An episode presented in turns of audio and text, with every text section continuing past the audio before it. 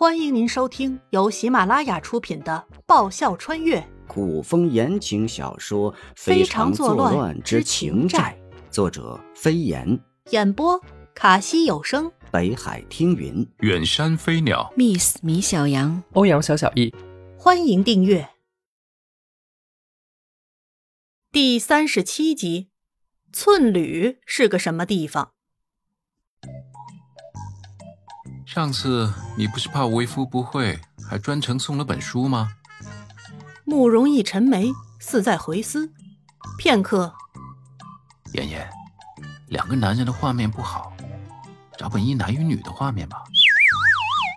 一本给你丫鬟，一本留着，我们关门关窗自己看。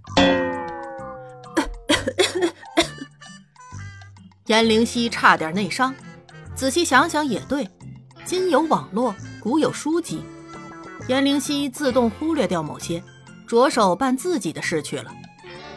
天快黑的时候，一身女扮男装的颜灵犀回来，她可以自由出入王府，但有一点，慕容易有命令，出府必须是男装，还不能是太显眼的那种，只要可以出府就行。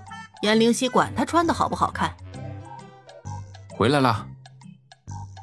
一脚才踏入紫兰院，熟悉的声音就传入耳：“你一天没事可做吗？”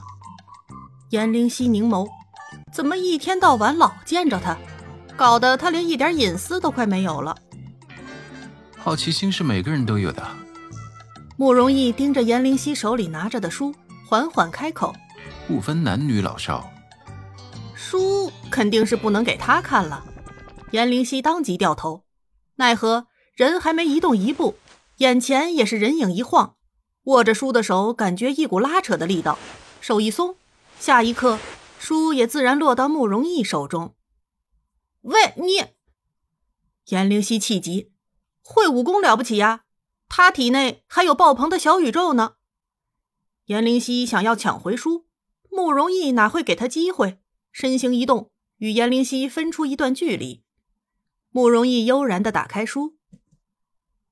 第一页是幅腰间松松垮垮系着一块布，腰腹健壮有型的披散着头发，头发上还带着几滴水珠的男人图。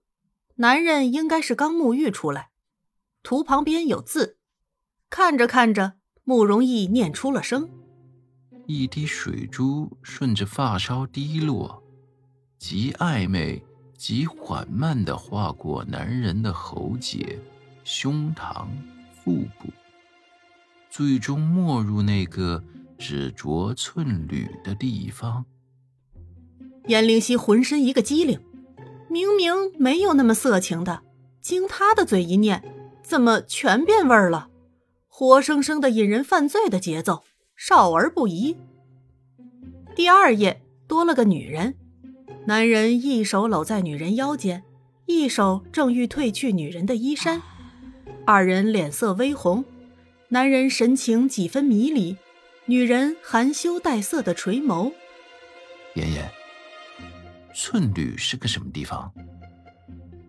慕容逸的声音突然一顿，抬头望着不再上前的颜灵犀，一本正经的问道：“少儿不宜的画面在脑海深入浅出。”颜灵犀脸色泛红，低头不语。妍妍，你脸红什么呀？慕容逸好奇宝宝一般上前，盯着颜灵犀的脸看。啊，妍妍，你的脸真的好红。颜灵犀此时此刻真的有了掐死一个人的冲动。翌日，颜灵犀破天荒的起了个大早。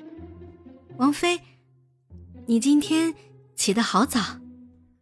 打来洗漱用水的小黎脸色桃红，眼神躲躲闪闪。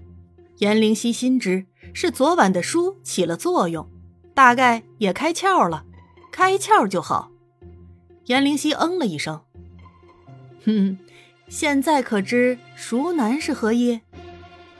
小黎埋头，不好意思去看颜灵犀，但还是摇了摇头。他真的不知道吗？熟男就是对什么都会的男人。有了图文做铺垫。这丫头对男女之事应该也是知晓了。颜灵溪再说起来也不费力。林峰纯情，不像那些成天扎在女人堆里混的男人。这样的男人又有什么不好？王妃，小黎默了小会儿，抬头怔怔的盯着颜灵溪。你是熟女，还是王爷是熟男？你们谁先会打？颜灵溪一个趔趄，差点没坐稳，一头栽到地上。语不惊人死不休，他终于见识到了。我们是情到深处无师自通。进来的慕容易非常淡定的补上。颜灵溪又是一个趔趄，他他他还能说什么？一个傻傻的丫鬟，一个腹黑的王爷，他说什么都不是。小黎迅速埋头，飞快的跑了出去，估计接下来的几天都不好意思见人了。总算开窍了。慕容易非常满意，回头问道：“你那书哪里弄的？以前从没见过，倒是颇为新奇。”颜灵溪试探着问。你以前看过类似的？嗯，慕容易含笑，看过。颜灵溪有点不淡定了。谁说古人保守？自创的，确实是他自创的。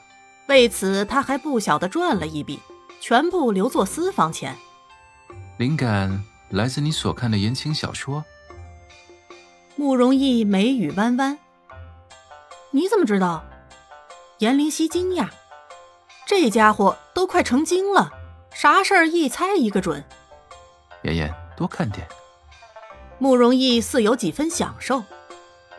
要是有不识的字，尽管来问我，有时间我还可以陪着你一起看。一起看？难不成他要带着他一起穿回去？在这里，他是高高在上的王爷，若是去了现世。他可什么都不是，呃，人家可以靠脸吃饭。颜灵犀颓废，祸害就是祸害，顶着一张脸到哪儿都吃得开。王爷，书房内，凌风的脸色很不自然。嗯，慕容易扬眉，看完了。看，看，看完了。凌风说话舌头打结儿。以后和王妃有关的差事，他能不能不接？内容如何？慕容易看起来心情很好。内容？凌风唰的一下，脸红到脖子根儿，低头去看自己的脚。